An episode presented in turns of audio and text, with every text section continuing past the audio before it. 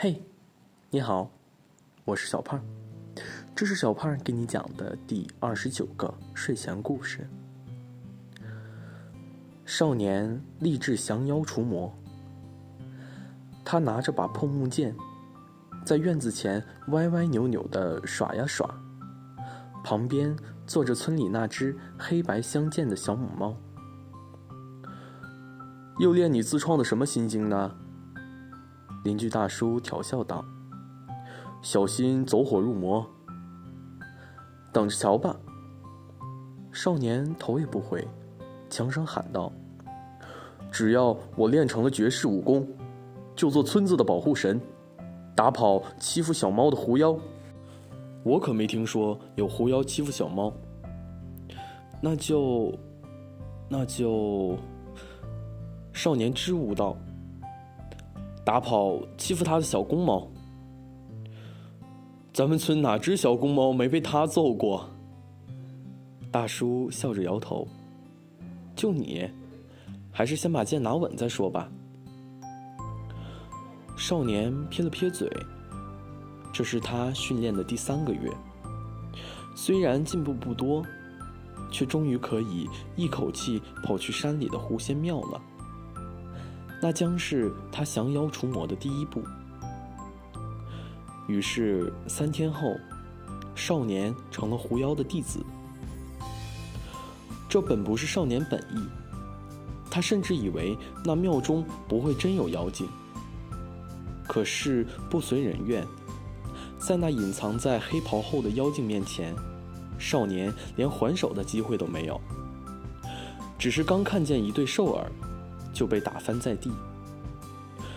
万幸的是，狐妖似乎是好狐妖，愿意收少年为徒，教他两手。我这叫施妖长技以制妖。少年喃喃自语，不算投敌。闭嘴！少年后脑勺挨了一巴掌，他那便宜师傅冷声道：“别开小差，继续练。”半年过去，少年竟真学会了几招剑术。邻居大叔家儿子路遇的劫匪，也被正巧回村的他打得落花流水。那之后，村里说风凉话的人也越来越少了。少年成了村子的保护神，只是他没想到，这一身份所带来的责任，会那么快降临。那天夜里，狐妖作乱，抓走了村里两个不足一岁的孩子。礼堂中，全村人的目光聚到了少年身上。少年硬着头皮上了山，敲开了狐仙庙的大门，手中只有那把破剑。师，师傅。少年颤巍巍开口。咱们有话好好说。狐妖目露凶光，望向少年，咧开嘴，尖利的牙在月下泛着寒意。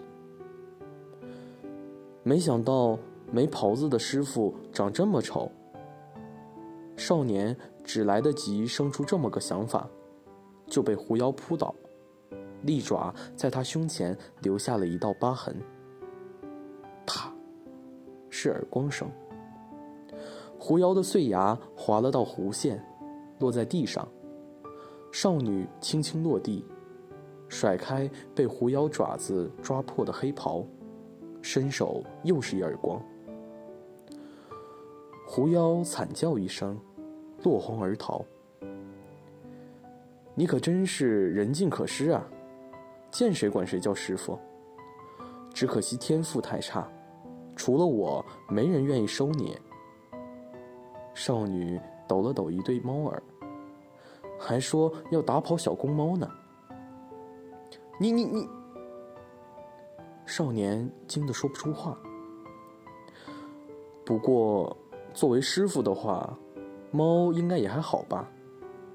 少女眯眼笑道：“不许说不好。”好好好好。少年连连点头。别说师傅了，他想做什么都好。好啦，故事讲完了。